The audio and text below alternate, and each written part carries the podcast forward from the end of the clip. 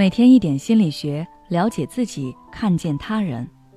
你好，这里是心灵时空。今天想跟大家分享的是内耗上集。你是一个喜欢内耗的人吗？所谓心理内耗，指的是人在自我控制中需要消耗心理资源。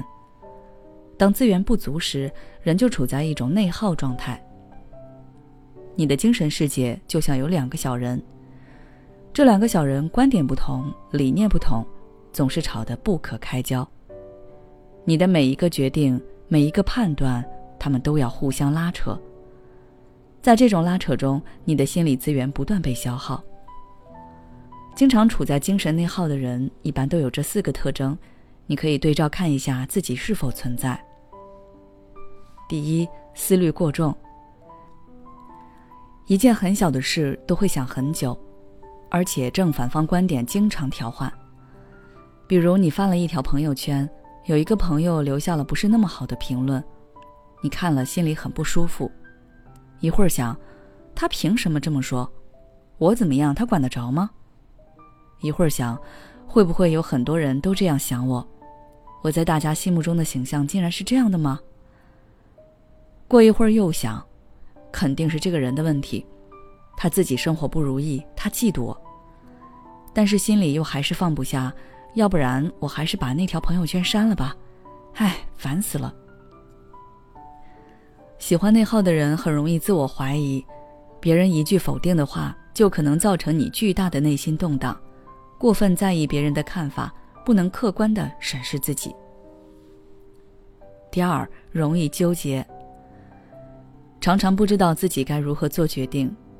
因为任何事情都想做到最好，一切事情都得安排妥当。一旦发生超出预料的事情，就会慌乱，变得不知所措。比如，你本来计划着周末早上起来，先给自己简单弄个早餐，然后把家里好好打扫一下，下午出去打卡网红店，晚上再去看个电影。结果，好朋友打电话来说想找你玩，你的计划一下子就打乱了。然后你就不知道自己该干什么了。早餐还吃吗？待会儿应该一起出去吃吧。我现在吃饱了，待会儿可能就吃不下了。家里这么乱，我还来得及打扫吗？事情好多啊，我该从哪里做起呢？你会不自觉地放大一件事对你的影响。其实朋友来了并不是多大的事，家里即便不打扫，朋友应该也不会介意。但你就是会纠结。脑子很乱，原本计划好的事情全部推翻，却列不出新的做事清单。第三，经常后悔。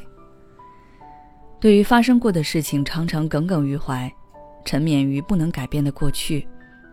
尤其是一个人独处时，会不自觉地回想曾经自己遗憾或者做错的事情，然后懊恼不已。这种就是典型的反事实思维。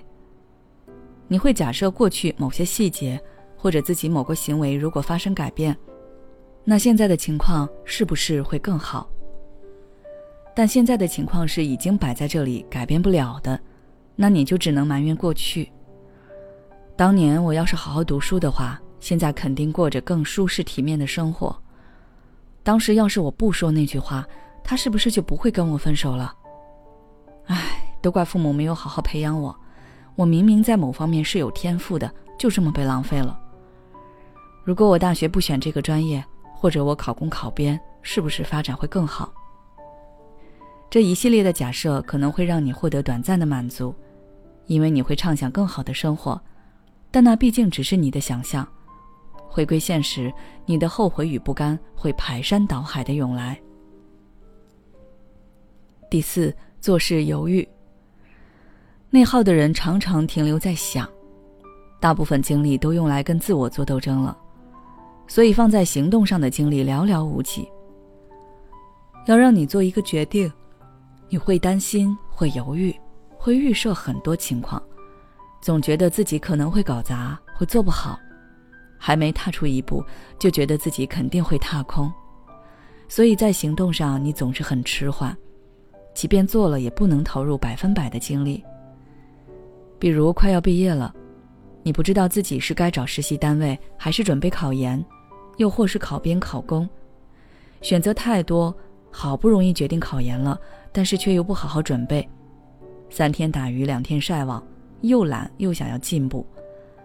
大脑很清楚的知道自己这样下去是不行的，夜里翻来覆去睡不着，但是第二天却又不能早起去占位看书，这种矛盾会让你不断的责备自己和否定自己。陷入更深的内耗。其实你会内耗，是因为你自己选择了这种方式，你的内心障碍没有去除，所以你无法走出那一步。下期我再来跟大家谈谈我们该如何摆脱内耗的人生。本期分享就到这里。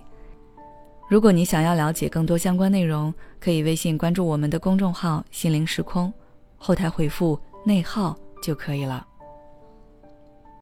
我们每个人都会遇到不开心、烦恼的事情，有的可以自己调整，有的可以找亲友倾诉，但有的是你自己处理不了的。想尝试心理咨询，又担心费用太贵，试试我们柠檬心理吧。